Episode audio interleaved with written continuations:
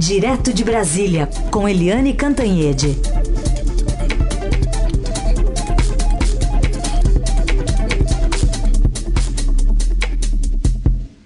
Tudo bem, Eliane? Bom dia.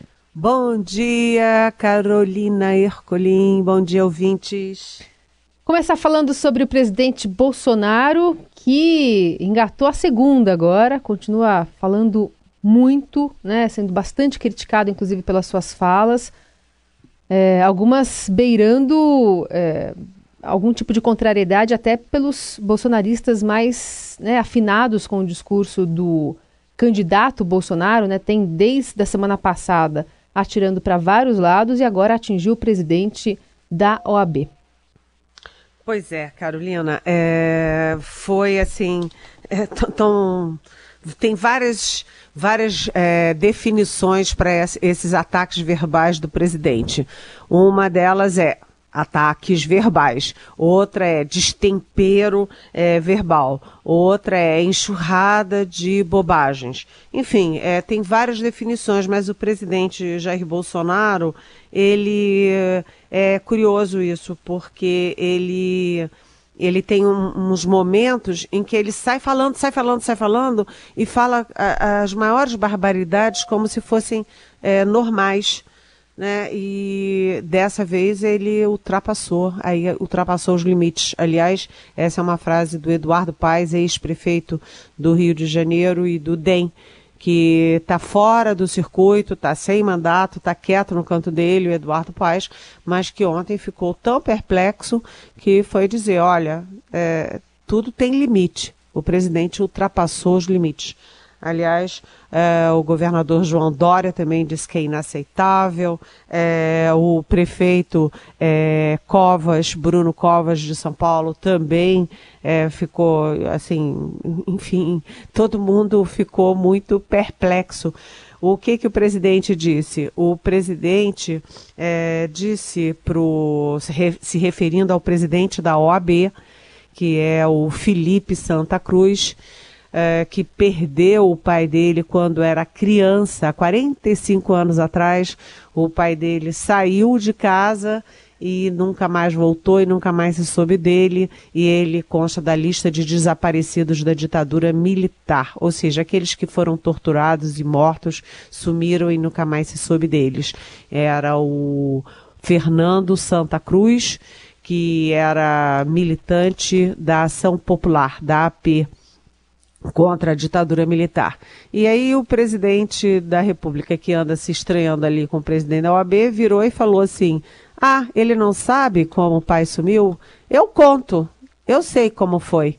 Eu conto. E depois, é, não satisfeito em falar de uma coisa tão dolorida, né, que marca tanto não apenas a pessoa é, do Fernando Santa Cruz, mas também a história de uma nação inteira, né? Tortura, desaparecimento, já é uma coisa assim muito dramática da nossa história. O presidente, horas depois, foi lá insinuar que quem matou é, o pai do presidente da OAB não foi, não foram os militares, mas sim foram os próprios companheiros de luta armada, de, é, de, de resistência ao regime militar. Então é uma coisa que você mexe é, com uma coisa muito delicada da história brasileira, muito, muito dolorida da história de uma pessoa. É, é, enfim, é inacreditável tudo isso, e além das repercussões políticas no Congresso, né, parlamentares, deputados, senadores. A própria é... Janaína Pascoal, né, hoje a coluna a... do Estadão traz que, é né, membro do próprio partido, poderia ser a vice né, do presidente também é, não gostou da posição de Bolsonaro. Não, não gostou. E os governadores, quer dizer, todo mundo assim muito perplexo com isso, né? Agora, o próprio é, Felipe Santa Cruz, que foi a vítima desse ataque baixo, né? É, ele não reagiu é, na crítica política, ele reagiu na crítica pessoal, dizendo que o presidente tem traços graves de caráter é, incompatíveis com um líder político e ele definiu esses traços de caráter, o Felipe, se referindo ao presidente Bolsonaro, como crueldade e falta de empatia. Aí a gente fica perguntando por que, que o presidente tem que fazer essas coisas, não é? É, ocupar o espaço contra ele o tempo inteiro e com coisas de muita sensibilidade, né, ao conteúdo altamente sensível. É, será que não tem um assessor, um amigo, um filho para dizer, presidente, não fale essas coisas? Mas eu acho que é o contrário. Acho que tem assessor e filhos falando, fala mesmo, presidente, manda a brasa. É porque e... quem se, é, quem se quem contrariou o presidente nos últimos meses, a gente tem visto que tem saído do governo tendo é, o seu papel muito minimizado também, né? Pois é, imagina o general, é, o general que saiu, que aliás era Santos Cruz, né? Uhum. É. o mesmo sobrenome, mas é uma coincidência. O general Santo, Santos Cruz, que é um homem muito mais é, centrado, muito mais sensato, certamente teria dito: presidente, não fala essas coisas. Não ajuda em nada o seu governo, o processo político, a aprovação do que é preciso no Congresso e muito menos ajuda um país que tem aí 13 milhões de desempregados e precisa se unir para recuperar uh, o desenvolvimento econômico. Enfim, é inacreditável essas coisas, né? Inacreditável. Eliane, eu tenho uma dúvida, porque é, o presidente tem visto é, justamente isso, né? As pessoas. É, ele ataca muitas autoridades, é, o próprio presidente da OAB disse que vai levar esse caso ao Supremo. Mas não seria o caso de trucar o presidente nesse, nesse caso? Por exemplo, ah, então o senhor sabe é, o que aconteceu com meu pai? Vamos se encontrar hoje para conversar sobre esse assunto, né? Vamos marcar um horário, a gente já resolve isso agora. Meio que é, forçando o presidente a apresentar provas de algo que ele não tem, né? Tem documentos oficiais do governo brasileiro dizendo que o, o, o pai do, do, do presidente do AB de fato morreu é, por conta do regime militar. É, esse tipo de afronta seria saudável ou só acerraria mais os ânimos? Olha, é, primeiro que o, a, o Felipe é, Santa, Santa Cruz está na posição de vítima. Né? Se ele sai da posição de vítima e passa por um ataque tão frontal, inverte o jogo. Hum. E aí ele começa a perder a razão. Tá. É, ele dizer para o presidente da República, eu quero ir aí, quero, enfim, é, confrontar diretamente, eu acho que aí ele entraria no jogo do Bolsonaro, que tá. é um jogo bruto. Uhum. Agora, de qualquer jeito, eles estão reagindo, ele, o Felipe é, Santa, Santa Cruz e a família dele estão reagindo pelos é, chamados canais legais, porque eles estão indo é, buscar explicações e, e enfim, é, manifestações tanto da PGR, que é a, Procuradora, a Procuradoria-Geral da República, uhum. quanto no próprio Supremo Tribunal Federal. Ou seja, o presidente vai ter que, provavelmente, se explicar e responder isso aí. Aliás, eu não sei por que, que ele falou essa coisa de foram os próprios companheiros que mataram, porque há documentos da comissão da verdade, há depoimentos é, há inclusive uma manifestação de um dos carcereiros é, é, dizendo para a mãe do Felipe, ou seja, do, mãe do Fernando Santa Cruz, a, portanto, a avó do Felipe, dizendo pessoalmente para ela que ele estava preso ali sim. É, com outro companheiro e depois ele sumiu. Então, o presidente, para dizer uma coisa dessas, ele tem que explicar de onde ele tirou isso, né? É, tem um atestado de óbito, né, que foi expedido na semana passada pela Comissão Especial sobre Mortos e Desaparecidos Políticos, ligado inclusive ao Ministério da Mulher é, e Família da, né, da, da Damares Alves. Agora, é, o presidente também, é, nesse meio de crise aí, tentando se explicar sobre essa fala, fez uma live, né, cortando o cabelo, né, falou de uma maneira bastante tranquila sobre a morte de alguém, e eh, teve que desmarcar uma reunião com ministros eh, ou representantes da França aqui no Brasil para tratar de meio ambiente, né? Pois é, você sabe que foi assim, é outra atitude do presidente, agora não foi fala só, foi a atitude do presidente Jair Bolsonaro, que é uma atitude incompatível com o cargo que ele ocupa. É, é falta de decoro isso, gente, porque estava no Brasil ontem o ministro de Negócios Estrangeiros da França. O que significa, é, corresponde ao nosso chanceler, né, ao nosso ministro de Relações é, Exteriores, que é, enfim, é o ministro Jean uh, Yves Le Drian. Le Drian. E o ministro estava em Brasília, teve uma série de compromissos com o chanceler Ernesto Araújo, que é o correspondente dele no Brasil, é, e, entre outras coisas, eles discu discutiram a questão do meio ambiente. É, a gente sabe que a Europa, por exemplo, a Alemanha, a França, a Noruega, a Suécia, todos têm muita preocupação com o meio ambiente. E o Brasil é um, um, grande esplendor de meio ambiente no mundo. A nossa Amazônia é a maior floresta tropical do mundo e é também a maior biodiversidade do mundo.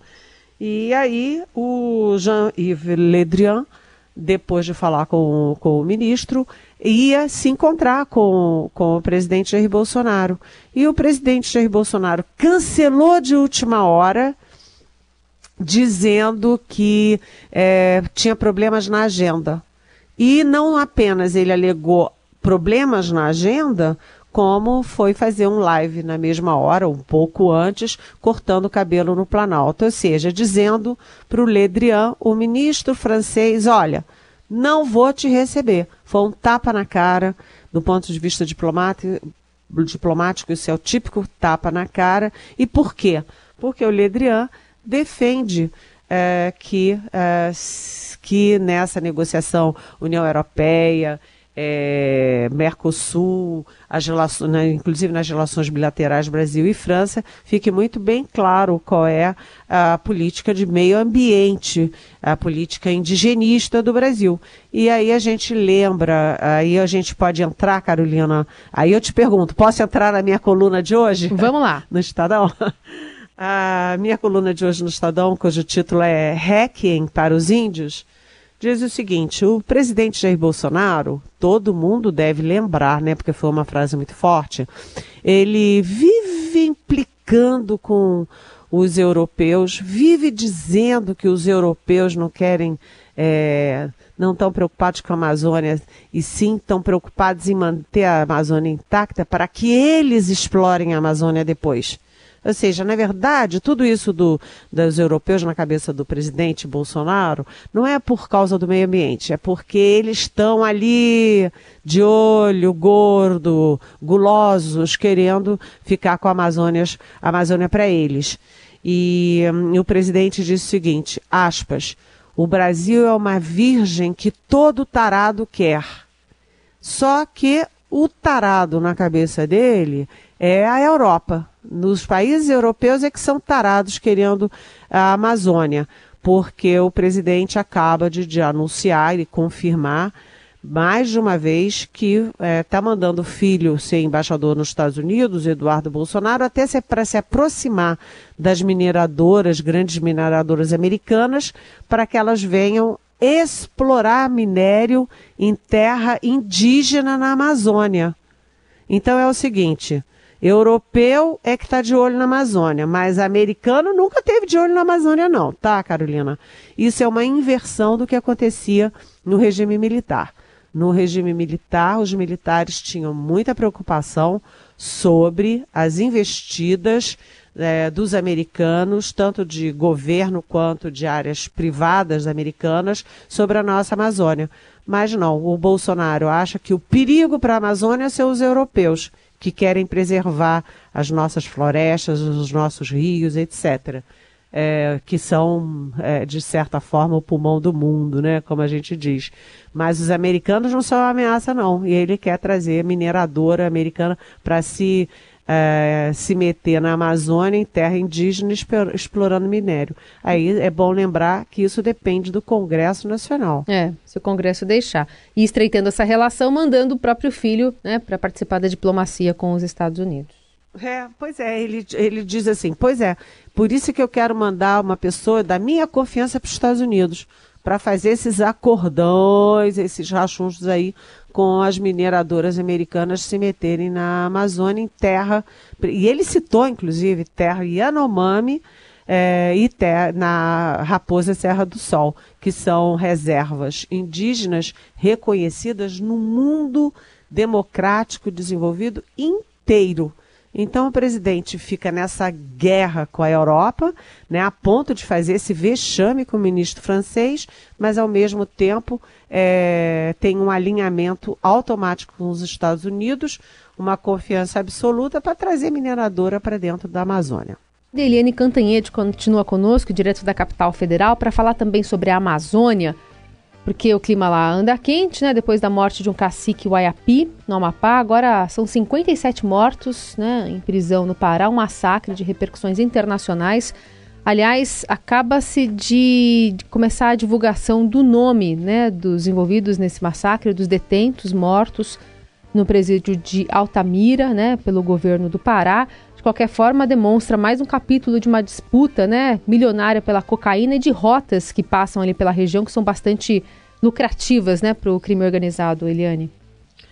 Olha, realmente essa coisa dos presídios brasileiros é inacreditável, né? Porque eu me lembro que a gente abriu o ano de 2017, primeiro dia do ano, é, ainda todo mundo pensando nos fogos, na alegria, começo de ano, e era uma, é, uma, um massacre né, em presídios na, na região da, do, da Amazônia. E agora, de novo, isso se repete, se repete, se repete, ora na Amazônia, no norte, ora no nordeste, e agora decapitados ou seja, é, não basta matar, tem que matar com requintes de crueldade.